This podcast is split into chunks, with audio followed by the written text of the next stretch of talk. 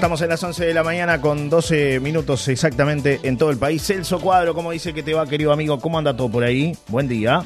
buen día, buen día, buen día, buen día, Johnny. ¿Qué tal? Saludos para todos. ¿Cómo andan? ¿Cómo están? Buena jornada en este día 15 de diciembre.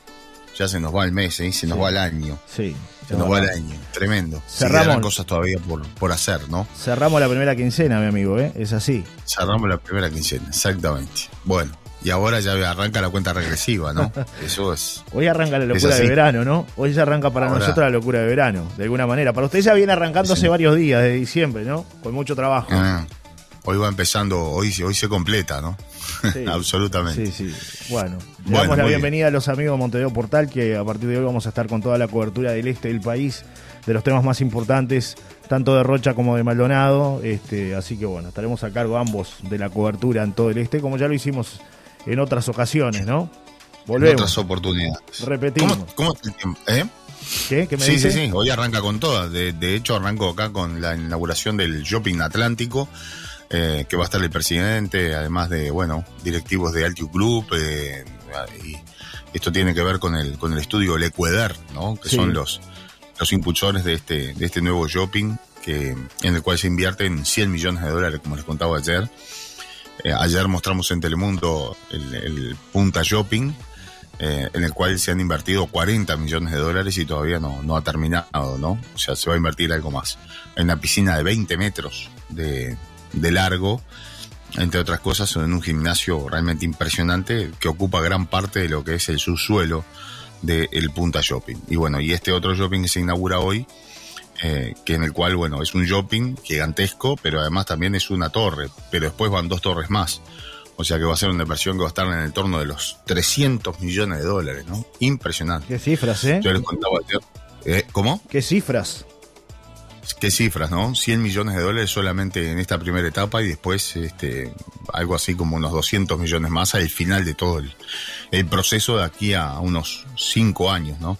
Lo importante de todo esto, Johnny, es la cantidad de gente que trabaja, ¿no? O sea, eh, la mano de obra que deja todo esto, más allá de que, bueno, son polos de, de desarrollo, absolutamente, va a cambiar toda la zona, allí pegado al, al Sanatorio Mautones, yo te diría que prácticamente es de los pocos huecos que quedaban grandes.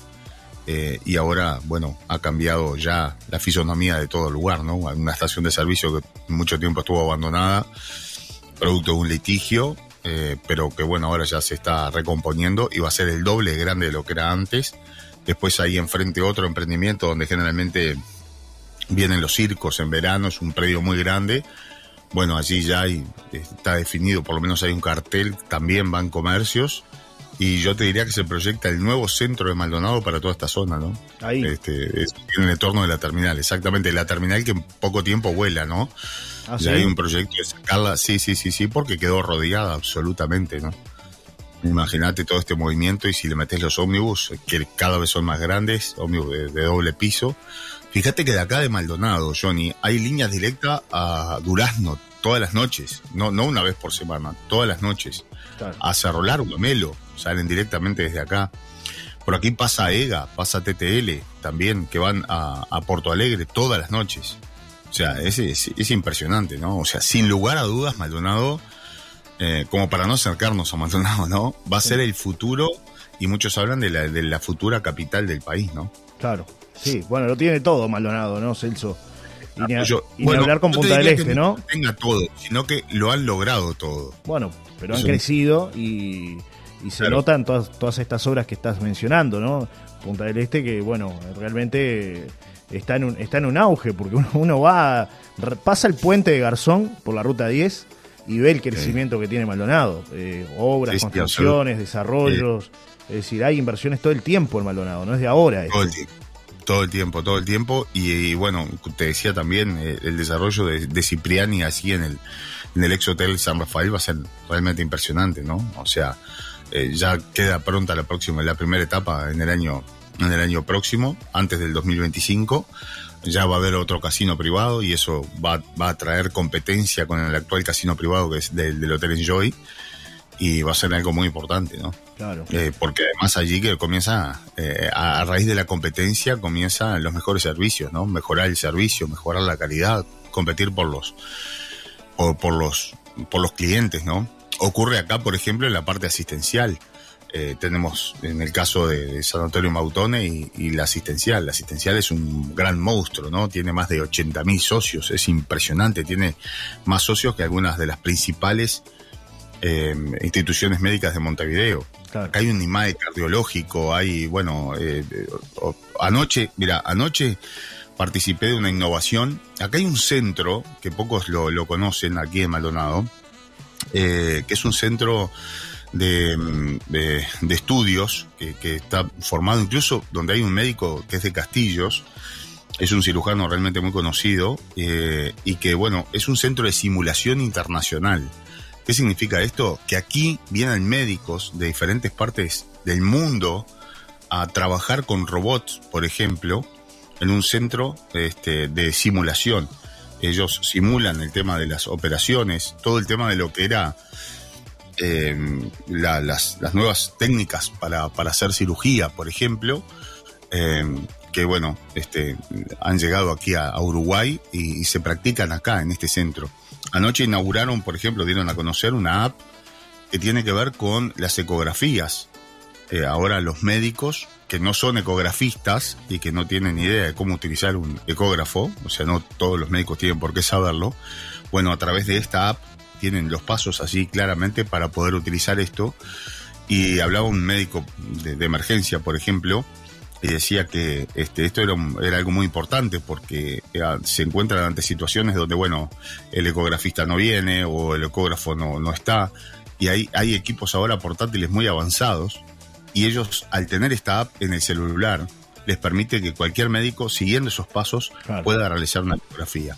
Por ejemplo, ante un accidente de tránsito, donde hay que saber eh, en qué situación están los órganos internos de una persona, y ellos, bueno, a través de esa app, rápidamente entonces el médico puede ingresar y, allí poder establecer un diagnóstico rápido, ¿no? Esto fue presentado anoche eh, aquí en, en Maldonado, es hecho por médicos aquí de la zona, en forma conjunta con la Fundación Favaloro de Argentina. Así que eh, realmente es este, son, son cosas realmente muy, muy importantes. claro, avances fundamentales, Celso, para la vida de las personas, ¿no? Eh, para que tengan una idea ustedes, o sea, eh, la técnica de la lámpara, laparoscopía que se utiliza, yo fui uno de, fui un, caballito de batalla en relación a esto. Paciente. de India, en Rocha, en relación a esto, porque justo me tocó que me operaran en, en aquella oportunidad de una apendicitis. Eh, y, bueno, y, al, poco tiempo te operaron a ti, Johnny, de lo mismo. Y, bueno, a ti te hicieron la operación tradicional. La convencional. Socorro. Claro. Exactamente. Y, bueno, la, diferencia que hay entre la, técnica de la laparoscopía y la técnica tradicional es realmente impresionante, ¿no? Y máxima en, personas este, de, gran volumen, ¿no? O sea, de gordos, claramente. Recuerdo que el doctor Vitancura allí me, me dijo, este, mira, vamos a, si, no te opones, por primera vez vamos a utilizar esta técnica, que es la, famosa técnica de los agujeritos, ¿no? Tres, cuatro agujeritos, no me acuerdo si eran cuatro, tres, colocan allí unos, unos elementos y, y, te ingresan incluso por el ombligo, por ejemplo en el caso para, para hacer esta operación, pero ya están operando todo, ¿no? Por la parascopía. Y solamente te quedan tres puntos, nada más esos tres puntos, a los dos días yo ya estaba caminando, no tenía problema, ya estaba bien. Sin embargo, si me hubiesen hecho un corte eh, por mi situación de, peso, eh, la recuperación podría haber sido mucho, mucho más compleja, ¿no? Este, que, que, para otro tipo de personas. Entonces, bueno, es lo que es lo que se está haciendo. Y bueno, ¿a qué venía todo esto? Es que los cirujanos eh, entrenaban aquí en Maldonado, ¿no? En este centro de, este, que hay de, simulación. O sea que ya desde hace un tiempo venían practicando toda esa, eh, esa nueva técnica que se utiliza ahora en el mundo y que es mucho menos invasiva que la tradicional. Se, terminan los cortes prácticamente, ¿no? Salvo que sea una operación muy riesgosa, grande, pero ya prácticamente hace esto. Este, y, la verdad es, ahí está, se, se gana en calidad de vida, ¿no? Otro mensaje que llega aquí a la radio dice, buenos días amigos, hay que avisarle a los socialistas que sin capitalismo estas cosas no se logran. Miles de puestos de trabajo, millones de dólares que quedan en el mercado local, eso es progreso, no es delito. Bienvenidos los inversores, dice Hugo. Y después otro mensaje que llega, dice... Mm, Buenos días, mejor jornada y excelente fin de semana para todos. ¿No podemos decir que fue un conejito de India? Me dicen por acá. Dice Carlos. No? podemos decir que fue un conejito de India. Y me mandan unas caritas dudosas ahí el amigo Carlos. No sé. Bueno, eh, pero bueno. Fue un conejito. Fueron, un, pero ¿cómo? ¿Van un gran conejo. conmigo? ¿Conmigo? No, no hay otro. No, no. Eso justamente estábamos esperando un gordito para que llegara y teníamos que meterle. Fue un gran conejo. Un gran conejo, no un conejito de India, ¿no? Este, un conejo. Un conejo, grande, un conejo gigante. Bueno, eh, volviendo a temas locales, este, quiero, quiero hablar y mencionar. No porque... las dictaduras. No. me gustan las dictaduras y odio las dictaduras. Bueno, está bien. El tema es así. Está bien, está bien, está bien. ya, estamos cerca, ya estamos cerca del final de la columna. el lomo a palo a todo. No, tranquilo. No, no, no, Tranquilo, tranquilo, Techerita. Tranquilo que es viernes.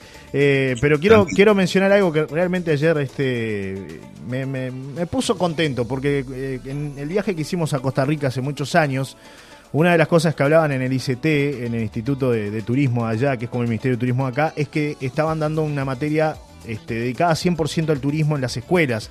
Y ellos mencionaban que en seis años iban a tener una generación ya de, de liciales que iban a saber manejarse con el tema del turismo, que iban a aprender mucho del turismo.